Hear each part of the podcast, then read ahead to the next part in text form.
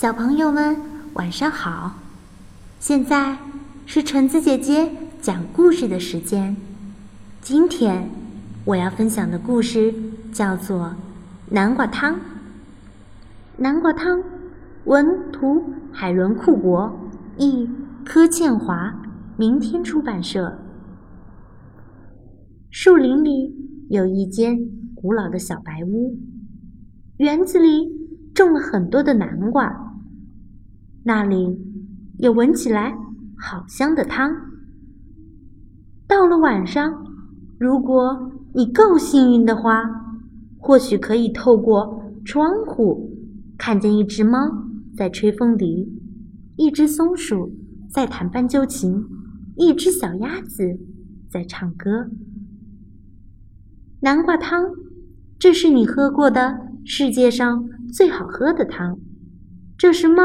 把南瓜切成一片一片做出来的汤，这是松鼠把水搅啊搅啊做出来的汤，这是鸭子舀起一点点的盐，再倒进刚刚好的盐做出来的汤。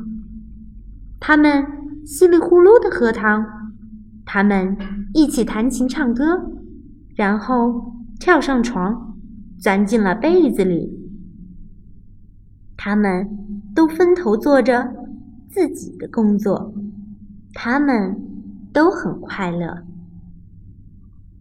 可是有天早晨，鸭子早早起来，它轻手轻脚的走进了厨房，看着松鼠专用的汤勺微笑。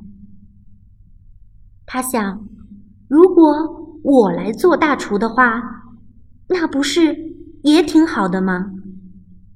然后他就搬来一张凳子，跳了上去，踮起脚尖，用他的嘴够着汤勺，把它取下来。然后鸭子高举着汤勺，快快乐乐的跑回了卧室。他跟猫还有松鼠说：“今天他想来煮汤。”松鼠一看到鸭子拿了它的汤勺，立刻就生气了，想抢回它的汤勺。可是鸭子把汤勺抱得紧紧的，松鼠使出全部的力气拼命拉。忽然，汤勺飞到了半空中，结果打中了猫的头。这下麻烦可就大了。古老的小白屋里充满了激烈的争吵声。哼，我不要在这住了！鸭子哭哭啼啼地说：“你们从来不让我帮忙。”他把行李装进推车，戴上帽子，摇摇摆摆的离开了。猫生气的大吼：“哼！等我们清理好以后，你会回来的。”可是，鸭子并没有回来，没有回来吃早餐，也没有回来吃午餐。我会找到它的，猫带着嘲笑的口气说：“它只不过是躲在外面罢了。我敢打赌，它就在南瓜园里。”可是，鸭子不在南瓜园里，它们怎么样都找不着它。于是，他们只好等着，等了一个好长的下午。猫看着门外，松鼠在地板上来来回回的走着。到了晚上，鸭子还是没有回来，猫和松鼠只好自己煮汤喝。可是这回呀，这个汤。煮的一点儿也不好喝，因为他们不知道要放多少盐，结果煮的太咸了。他们对着晚餐哭泣，眼泪也掉进了汤里，汤就变得更咸了。松鼠吸了吸鼻子说：“ 我们应该让他搅汤的。他只不过是想帮帮忙。”猫流着眼泪说：“哎，我们还是出去找找他吧。”猫和松鼠在好黑好黑的森林里走来走去，越走越害怕。他们担心鸭子独自在树林里遇到了狐狸、狼、巫婆，还有熊。可是无论他们怎样找，都没有找到鸭子。他们急急忙忙地走到了非常陡峭的悬崖边，猫哭着大喊：“说不定它掉下去了！”松鼠赶紧说：“我去救它。”然后就顺着一根摇摇晃晃的长绳子，爬到了悬崖的下面。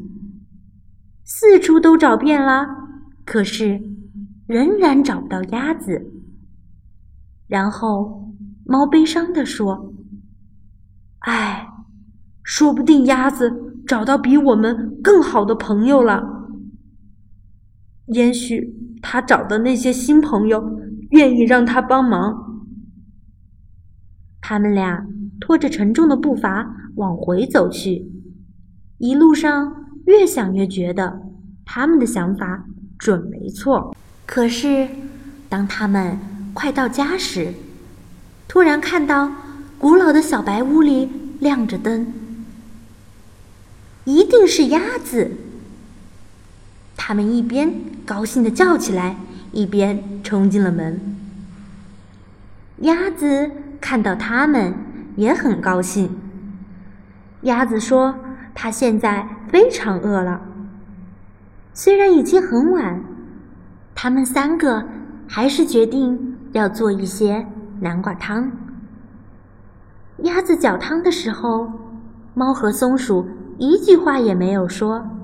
即使鸭子搅得太快了，把汤弄到了锅子的外面；即使锅子烧了起来，猫和松鼠还是没有说话。然后，鸭子告诉松鼠要放多少盐，结果。这一锅汤还是你喝过的世界上最好喝的汤。就这样，古老的小白屋又恢复了平静和谐。直到鸭子说：“我现在想要吹风箱。”好啦，我们今天的故事就讲完啦，下次再见喽。